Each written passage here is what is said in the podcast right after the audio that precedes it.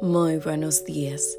Dios nos dice en Romanos capítulo 12, versículo 2, no se acomoden a este mundo, por el contrario, transfórmense interiormente con una mentalidad nueva para discernir la voluntad de Dios, lo que es bueno, aceptable y perfecto.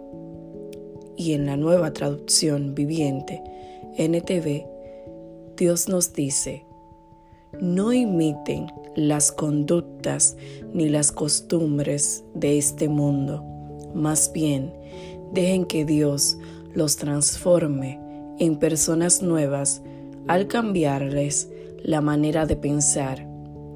Entonces, aprendan a conocer la voluntad de Dios para ustedes, la cual es buena, agradable y perfecta. Amén. Gracias Dios por tu palabra. Si me dejo usar por Dios, si renuevo mi mente a sus preceptos, Él me dará a conocer su voluntad conmigo, sus caminos.